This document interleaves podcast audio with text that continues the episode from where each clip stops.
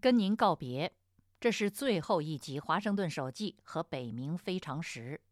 今天是二零二二年十二月二十七日，转日岁末与新年交替之际，北冥解甲归田，从此清风明月无人管，独善兼济两由之。自由亚洲电台《华盛顿手记》专题《北冥非常时》专题，最后一次对您说，我是主持人北冥。新路在前，不免回首张望。八九六四囚中归来，北冥被迫流亡。不久后，嫁给自由亚洲电台这个美国国会立法创建的冷战时期自由欧洲电台的兄弟台，至今已超过四分之一世纪。二十六个寒暑更替之间，北冥主持制作的每周一集的《华盛顿手记》栏目和二零一九年年初开创的《北冥非常时》栏目已经播出近一千二百集，内容大都是发掘、披露或评述被中国官方屏蔽或长久扭曲的信息，中国本土或中国相关的重大历史、政治、社会、文化、人文事件以及特别的人物故事。思想潮流等，大部分选题有别于时事新闻当下热报、明日冷却、后天过期的精彩命运。事实上，不媚众俗，摆脱收听率裹挟，唯真是求，触及认知盲点和误区，醒察事实，提供独立思考的资源，启废继绝，开掘文化与历史传统。正是北冥以学者身份转为媒体节目主持人的目标。敝帚自珍，现在请容我回顾一下其中一些重要话题。我们大致依照内容的分类和时间的顺序来说。首先是历史真相类，柏林墙综合系列十三集，一九九八年三月到九月推出，介绍柏林墙始末，讲述逃越柏林墙的故事。回顾人类空运壮举——柏林空运，比较东西方社会主义异同，分析冷战意义，揭示东德启示录。韩战原创系列十九集，一九九八年十一月开始推出，在苏联相关档案解密伊始，根据美国伍德威尔逊学者国际中心的学者从苏联档案馆抄录的档案内容。针对中国官方关于韩战的谎言种种，以苏、美、中为单元，披露韩战真相。这是汉语简体字世界关于韩战真相最早也相对系统的资讯。美国外交行为原创系列十五集，二零零一年九幺幺恐怖袭击事件之后推出，回顾美国从孤立主义走向国际主义的历程。依次讨论门罗主义及美国与拉美的关系、美西战争、美国与古巴的历史渊源、美国对菲律宾的外交史、美国两次门户开放政策的性质及其实施，陈述庚子年间美国对华外交与军事行为。这个系列据实提出与中国大陆官方不同的美国外交行为叙事，是简体字汉语世界的首次披露。八国联军义和团原创系列五十六集，二零零一年整年、二零零四年四月和十月连续三次推出，依据美国外交原始文献，检视八国列强入侵中国之前、之中和之后的史实，提供华人世界独立判断八国联军事件的真实资讯。遗憾的是，这个系列因故三起三落。计划中的最后一部分未能完成。最后的声音：中美联手抗战故事访谈系列四十一集。二战结束六十年后，当年老兵开始成批的离世。二零零五年，美国中缅印战场老兵协会宣告解散。在华府双树宾馆召开的最后一次全国年会上，又一位老兵现场倒下。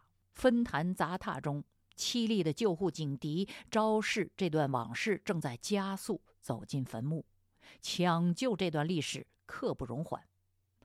如今十多年过去，现场受访和后来采访的中美联手抗战的老兵已全部作古。本系列是那个伟大时代最后的声音，他们的故事是中美二战一代悲壮践行自由意志的缩影。谁是抗日战争的中流砥柱？专访系列十七集。二零零七年七月，借助中国抗战爆发七十周年的历史飓风连续推出，邀请还原中国抗战真相第一人、旅居海外的抗战史家辛浩年先生，针对中共窃使抗战的各项谎言，列举史实，谈党国性质、军力对比、抵抗意志、抗日政策，以国军血铸的事实驳斥中共默写的谎言，同时。揭露中共兵器国家大义、民族安危、破坏抗战、削弱国军的逆施倒行。中国抗日战争殉国将领总名录上下集，借重中国民间重庆抗战陪都文化研究中心提供的资料，在简体字汉语世界首次推出，并曾向公众公开征集更新名单，先后更新三次。殉国将领从2007年初收集统计的271人，增加到2015年6月的382人。如果我没有记错，382名抗战阵亡将领中，仅有左权和彭雪枫两位少将是中共将领。二战已降，无论轴心国、同盟国、中华民国、日本帝国。各参战国都有自己的阵亡将士纪念场所，唯大陆中国例外。祭奠不至，英灵合一。本节目一一诵读阵亡将领姓名，以祭奠逝去的英灵。借助卫星信号和互联网，实现了四九年之后对抗日阵亡将士的唯一的一次公开祭奠。文化类节目，西方汉学家访谈系列。四十集，二零零三年三月推出，分别专访德国、美国、挪威、瑞典十位汉学家，介绍他们的中国观和研究方法，他们对中国政治、历史、文化、文学、宗教的诠释，他们对东西方古典文化的比较研究，他们对亚洲价值和国际人权标准的看法，他们的译著和他们的翻译标准。这个系列是一面双棱镜。了解西方汉学，反观中国自身，看清习以为常而不自知的自己。台湾文学访谈系列十五集，二零零一年四月到八月陆续推出，访谈中华民国文化界、教育界、新闻界、文学界的知名人士齐邦媛、雅贤、司马中原、白先勇、夏志清、王宇等。分析国语文学在台湾的发端和台湾军中作家的由来，介绍台湾当代文学特征，朗读欣赏典型作家小说和台湾现代诗歌。《欢乐颂》原创系列四集，二零一九年一月开播。《欢乐颂》是解放的号角披靡天下，是贝多芬的伟大创举，让他踌躇终生。是死亡深渊中的复活，实现了剥筋剔骨的升华。曾经演出为柏林开墙的全球盛大的自由庆典。本系列以独特的诠释，完美呈现背九中曲大合唱《欢乐颂》旷世无愁的经典意义。社会与宗教类，你是我的见证人综合系列四集，一九九七年十一月推出。介绍国际知名但在中国相关旅行指南中不存在的美国华府二战大屠杀纪念馆，介绍建馆背景、纪念馆独特的设计、展览的内容，比较十倍于集中营死难者的中国大饥荒饿殍，实地访谈各国参观者的观感。柏林墙下蒙氏的烛光原创系列十三集。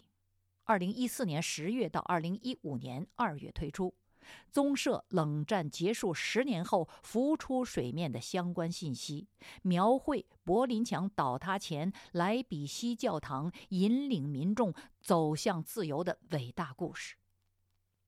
苏联解体的精神现象七集，鉴于习近平当局对苏联解体痛心疾首，而大面积封禁三十年来俄罗斯政治、经济、宗教、文化、社会等方面变迁的信息，本节目二零二一年十月，在严重影响中国命运的布尔什维克十月革命一百零四年、苏共解体三十年之际推出这个节目。内容从宗教信仰和价值转型的角度考察这个国家的民情与文化底蕴，报道苏联解体之际应邀到访的美国各界组成的基督教精英代表团在苏联的见闻，展现苏联官方、新闻界、知识界寻求精神拯救的现象。苏共解体后的普京现象七集，二零二一年十一月开始。透视普京的政治立场、信仰归属和思想资源。这个系列全部结束两天后，传来了俄罗斯入侵乌克兰的消息。节目顿成研究俄罗斯军事与外交、全球冷战后的和平机制，就是地缘政治与各国军事及本世纪人类命运与前途的特别资讯。这一类节目当中还有中国与英国、美国监狱比较系列。美国老人院综合系列、中国与西方新闻禁区与新闻自由访谈系列等等，这里就不一一列举了。接下来是人物故事类，《别来沧桑》专访系列九集，一九九七年推出，分别专访一九八九年天安门民主运动学生领袖和知识精英，回首当年经历和八年之后的人生之变。中国流亡者记事综合系列五十八集，一九九八年到二零二二年连续推出，讲述八九六四后中国两代流亡者跌宕起伏的人生故事。中国反抗奴役者的妻子们专访系列五十四集，二零零八年开始不定期推出。这是广告。神圣爱情的象征，苦难的忠诚伴侣。美丽善良的化身，集权于暴力中男人们承受苦难的力量源泉，拜金于虚无中中国诗意与高贵不灭的标志。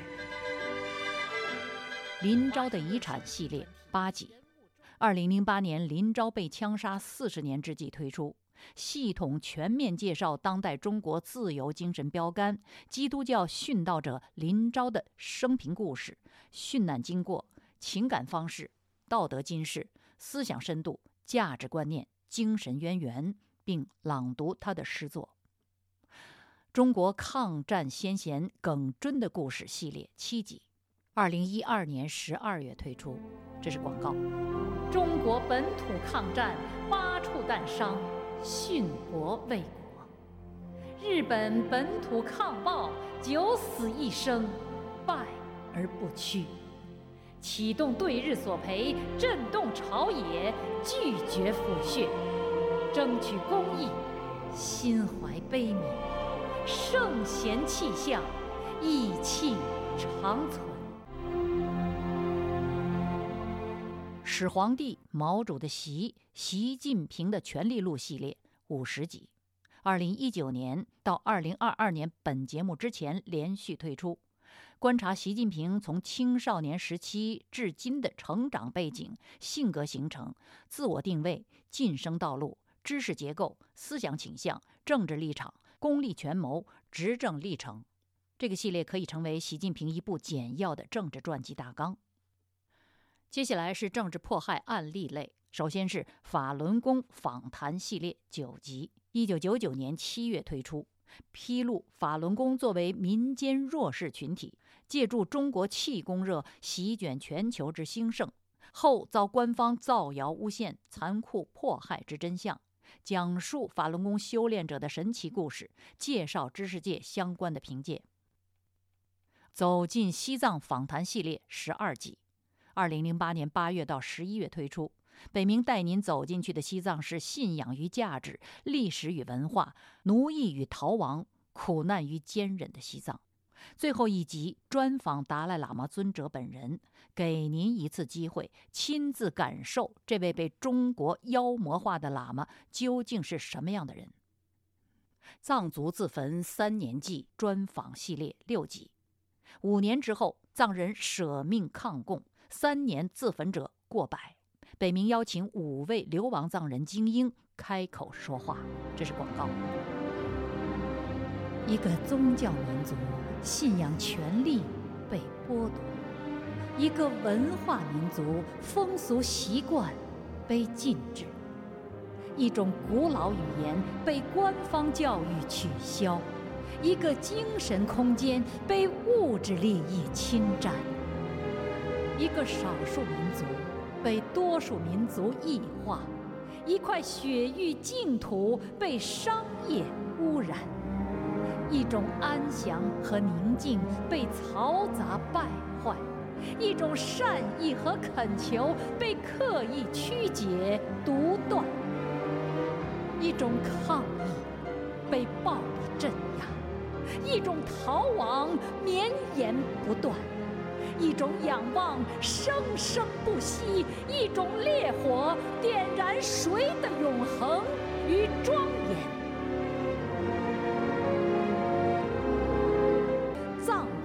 自焚三年祭，一个民族不朽的誓言。习近平欺凌中国黑皮书，又名叫做。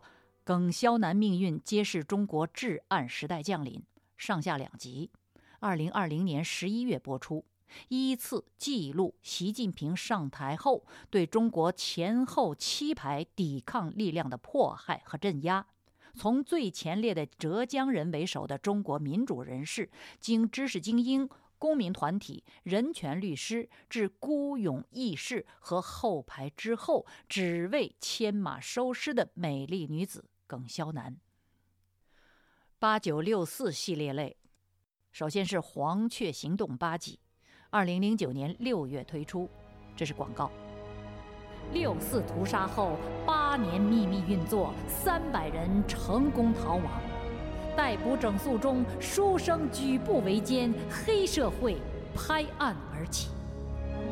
揭露中国历史上最大一次政治逃亡事件，揭示香港各界联手营救六四幸存者壮举。请听自由亚洲电台华盛顿首季《六四秘密大逃亡》《黄雀行动》。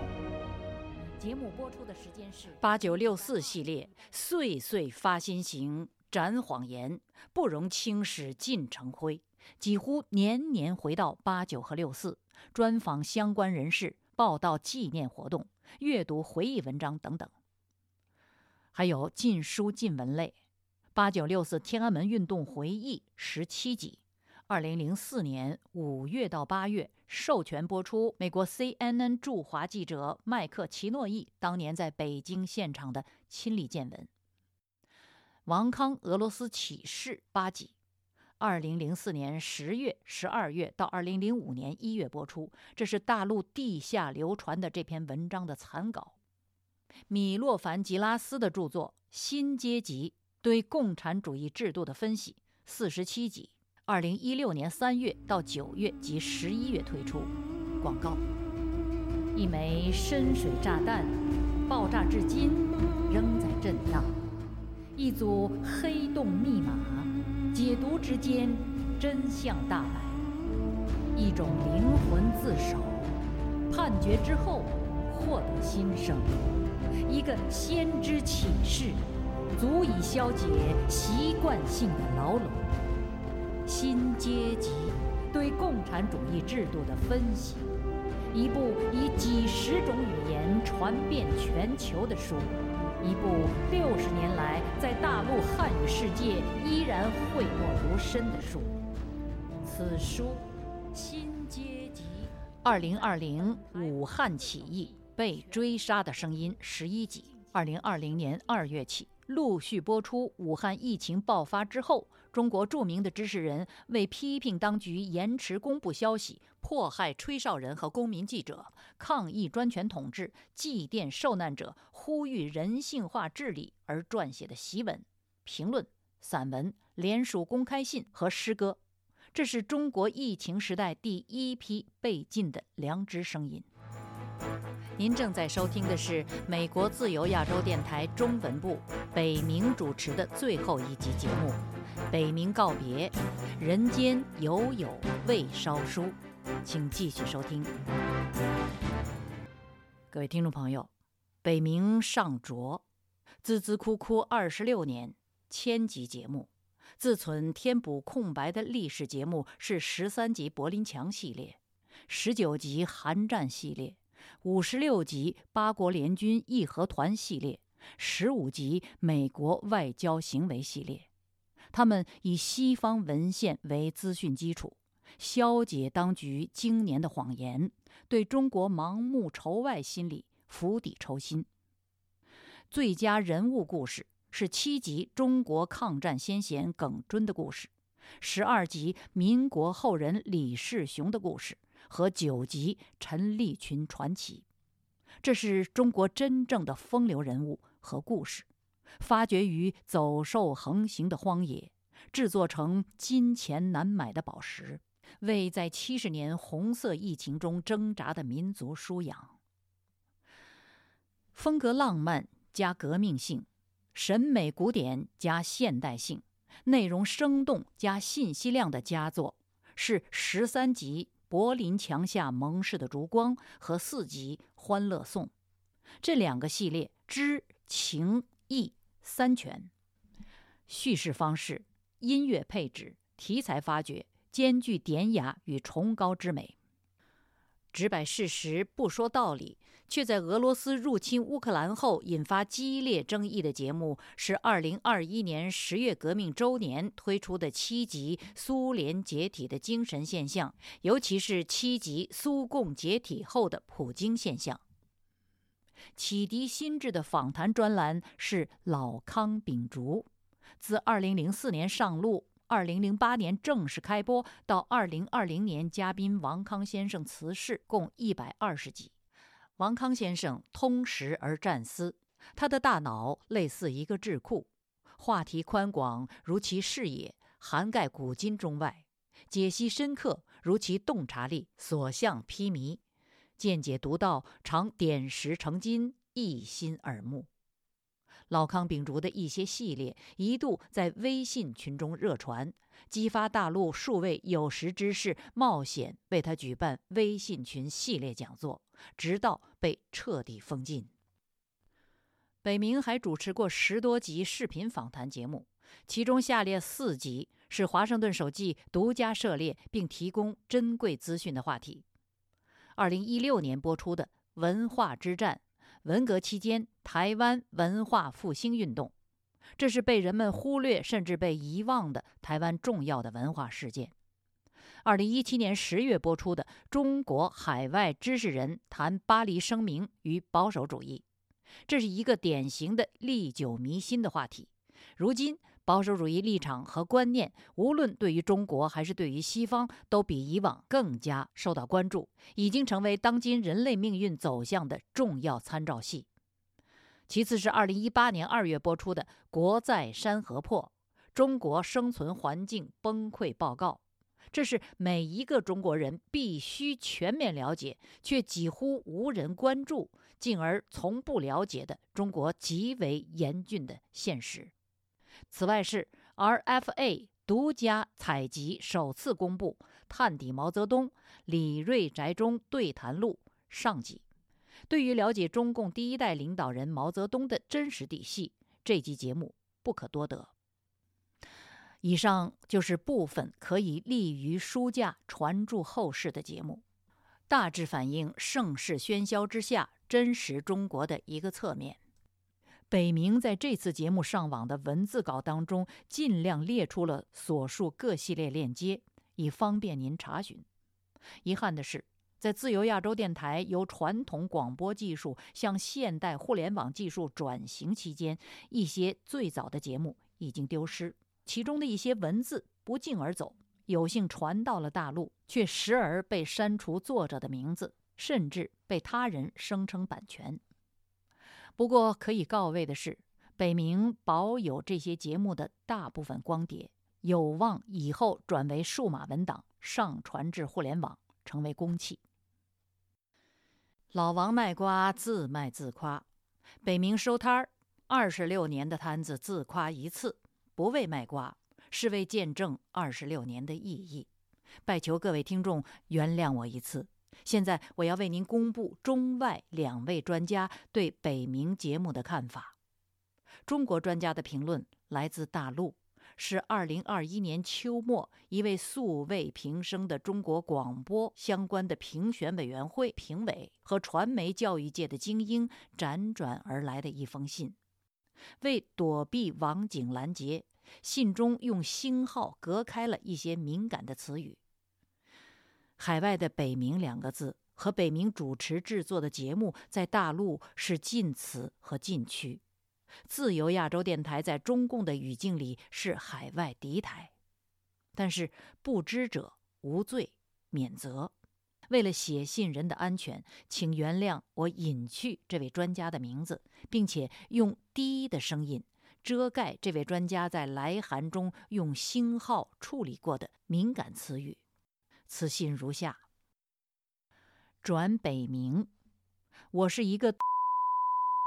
几年前，我的从海外发来您的视频和播音，您带给我的是震动和感动。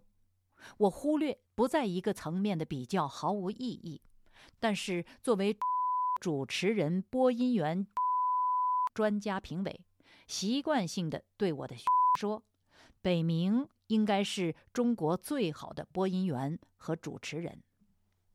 老，接下来这里提了几个人的名字，我就不念了，都是，却都是过眼云烟。但北明过目难忘，他的声音撼动心魄。北明说的对，这不仅是技术活儿，这是真相的揭示。加一句，更是人格魅力的张扬。谢谢北明，还有我崇敬的先生。接下来是落款。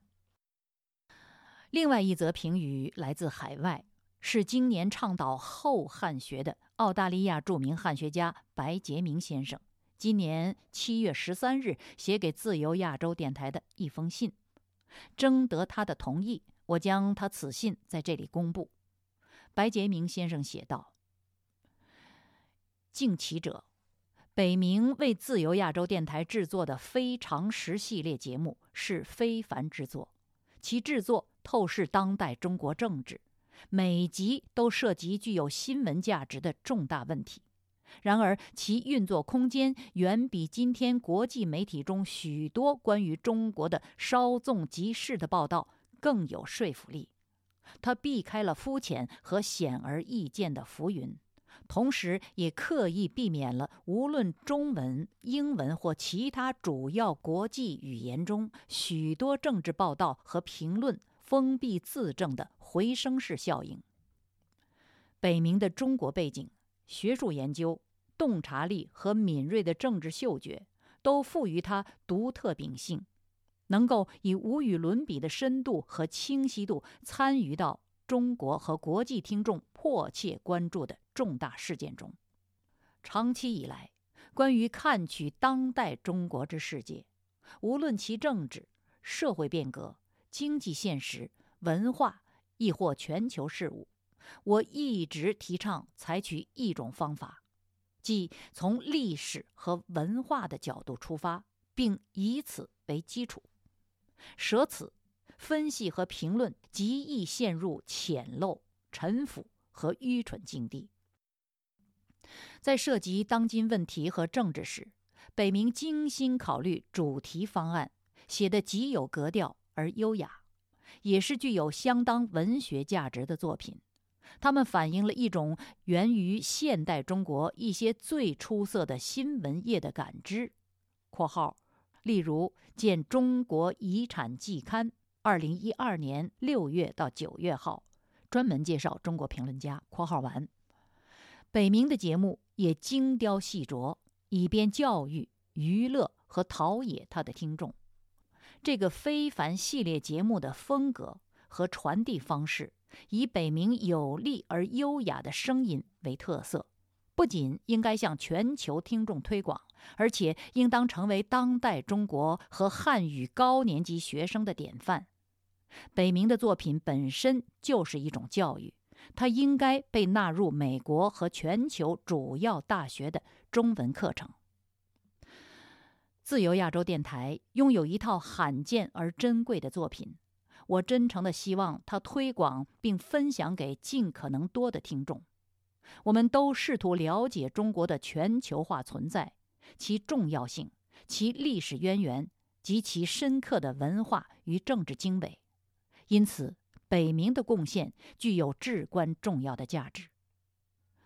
正如北明谈到他的节目宗旨时的精辟之言。通古融今，谐纳典型，直取本相，皆损时代。北冥非常时正是这样一个典范。诚挚的纽约亚洲协会杰出研究员，澳大利亚国立大学历史学名誉教授，澳大利亚国立大学、澳大利亚中华全球研究中心创始主任，澳大利亚人文科学院院士，中国疑点编辑白杰明。这封信就读完了。白杰明先生过奖。北明非常时虽然吭哧求好，字里行间却常留有遗憾。不过，他作为西人学者的恳切称赞和大陆中国同胞专家的冒险褒奖，确实使我意外之余深受鼓舞。广播节目的主持人没有条件遵循佛陀的教导，修口。基督教牧道友没有资格以其能力荣耀神，然而世上确有一种人格不同凡响，其境在仰望星空，其魂那神明加持，其志超越俗界，自然而然虚怀若谷，又绝眼自当而宠辱不惊。北冥理当见贤思齐，持续努力。话说，北冥在自由亚洲使命已尽，终于可以回归自我。虽然岁寒数九，心情春暖花开。然而，打开播音室，放眼世界，冷战固然远去，彼时建立的世界秩序却在解体。逃离专制而拥抱自由，此生已绝都无事。谁知今岁仍逢大有年。解读当今全球变局，需要更新知识结构，打磨思维工具，甚至更化世界观念。然而穷源探本纵有志，书到今生读已迟。自然界可以聚文成雷，人类社会可以给予沉舟。中华文化花果飘零已过百年，如今西方文明冲突再起，圣贤哲人一一远行，不舍昼夜，剩下我等四顾苍茫，两手空空，何以生进？怎样未来？行迈靡靡，中心摇摇，唯一所信者。无论世事如何荒诞，人间犹有未烧书；无论东西如何南北，阴忧起盛是此在逻辑。自由亚洲电台，华盛顿手记，北冥非常时，我是北冥，这是北冥最后一次在自由亚洲为您主持节目。本节目文字稿下面的附件是我数年前，就是二零一八年写给你们的，标题是“你的收听，我的救赎”。文稿中你们那些不期而至的反馈，比专家的意见更直接的证明，真相是人之尊严的身份证，是人类文明的孵化器。北冥再次诚恳的谢谢你们。快乐自古就不是人类生命的基调，平安更成为本世纪的奢侈。耶诞刚过，新岁在望，北冥祝愿各位西元公历新年平安，天干地支新春平安，岁岁平。安，一生平安。